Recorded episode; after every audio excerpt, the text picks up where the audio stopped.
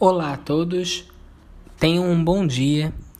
Aqui quem fala é João Pedro Palmieri Ramos, estudante da Universidade Veiga de Almeida, aluno de Relações Internacionais do terceiro período na disciplina Estudos Avançados em Raça e Gênero.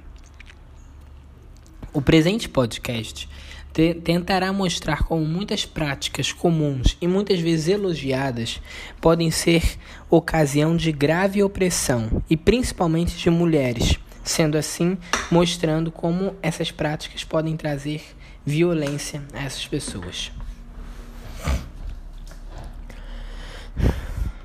Era uma vez uma jovem chamada Bianca de uma cidade do sul do Brasil, Porto Alegre. Bianca sempre foi uma pessoa solícita, alegre, estudiosa e desejava muito ser médica.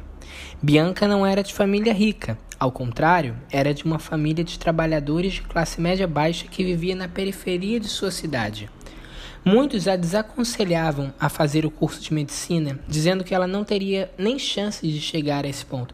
Mas ela, junto com a ajuda de uma tia que possuía condições financeiras melhor, conseguiu fazer um curso e, com sua inteligência também, conseguiu passar para uma universidade federal pública. Estando para se formar, conhece, conhece um sujeito de família rica, casado há pouco tempo, chamado Lucian. Passados seis meses, a esposa de Lucian sofre um acidente de carro e vem a falecer. Como sempre querendo o bem do outro, Bianca e um grupo de colegas seus tentam consolar Lucian. Então, eles se conhecem de fato e formam uma amizade. Passado mais algum tempo, alguns meses, pouco antes da formatura, Lucian e Bianca começam a namorar. Entretanto, dessa vez ele queria, de fato, apenas se aproveitar, usando-se das facilidades que os métodos contraceptivos trazem nos dias de hoje para evitar filhos de Bianca. Por outro lado, Bianca queria se casar, ter filhos e seguir sua vida. E assim imaginou que seria o relacionamento com Lucian, pois ele a disse que essa também era sua intenção, mas ele mentia.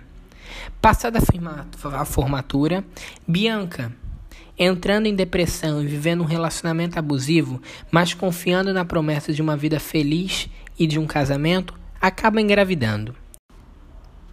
Tendo ela descoberta a gravidez, ela conta a Lucian a notícia. Mas, de forma inesperada por ela, ele tem um acesso de raiva e fúria tão forte que chega a quebrar inclusive os móveis que estavam próximos a ele em sua casa. De modo tão forte que até mesmo a vizinha de Lucian quase chama a polícia por, por achar que a casa poderia estar sendo assaltada por algum bandido. E por uma semana, Bianca não consegue falar com Lucian, não consegue telefonar, não consegue, chegando na casa dele, não o encontra, parecendo que ele não existia. Passado um tempo, o contato é restabelecido. Lucian aparece mais calmo, com um semblante tranquilo. Depois de um dia sem falar no assunto, conversando com Bianca sobre diversas outras coisas, como questões da faculdade, como sobre política, outras questões sobre a vida, o dia a dia e todas essas coisas.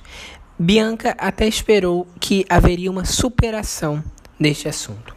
Entretanto, no final do dia, numa conversa com ela, no, conversando com Bianca, ele pede literalmente para Bianca fazer um aborto. Para ela, Bianca, isso foi senão um isso não foi senão um balde de água fria, algo que nem na pior das hipóteses esperava escutar. Foi para casa confusa, com medo, chorando e desorientado. Com muita tristeza, mas pressionada e com medo da possibilidade de ataques à sua família, ela aceitou a proposta criminosa de Lucian. Sendo pela lei brasileira o aborto crime, Lucian comprou uma passagem aérea para um país europeu onde a prática é legalizada, a Espanha, uma vez que Bianca, por ter pai argentino, sabia falar bem espanhol. A família, ela disse que via na viagem participaria de um, de um congresso com o senhor Doutor Sanches, celebre cardiologista espanhol. Palestra esta que se daria na cidade espanhola de Granada. No aeroporto, Bianca sozinha pega um voo para São Paulo, donde haveria o voo principal para Madrid, com escala em Lisboa. Chegando em São Paulo, teve que aguardar quatro horas de atraso por conta de problemas técnicos na aeronave que partiria para Madrid. Por conta disso, o outro voo de Lisboa para Madrid seria perdido. Assim, ela teve que trocar o voo para o dia seguinte e, portanto, passar uma noite na cidade de São Paulo. Ora, ao fazer o registro de entrada no hotel onde ela se hospedou durante essa noite, escutou a conversa de um delegado de como ele havia fechado uma clínica de aborto e prendido seus donos. Pensou por alguns minutos e decidiu denunciar Luciane à polícia. Contou tudo e o delegado a assessorou como deveria prosseguir.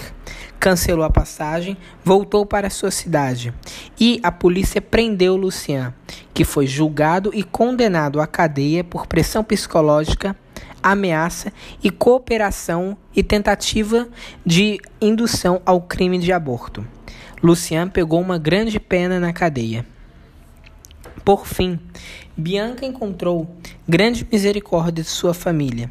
Teve o bebê, uma filha, que recebeu o nome de Joana. Retornou à região, à região de medicina e casou-se, tendo a vida reconstruída. Casou-se com um homem que poderia ser considerado retrógrado por se opor à visão hedonista presente na sociedade de busca imediata pelo prazer, muitas vezes negando a consequência natural dos atos, como na relação sexual, onde os filhos que são uma consequência natural são evitados aos montes. O fato é que com a liberalização de tudo e a dissociação do ato sexual com um de seus fins, a procriação, foi possível potencializar a visão do próximo como um objeto de prazer imediato e não uma pessoa digna de respeito. Com isso, muitas pessoas, principalmente mulheres, sofrem a opressão Dessa forma, termino esse podcast com uma história e uma reflexão sobre pontos da nossa sociedade contemporânea. E é isso, fico até um próximo episódio.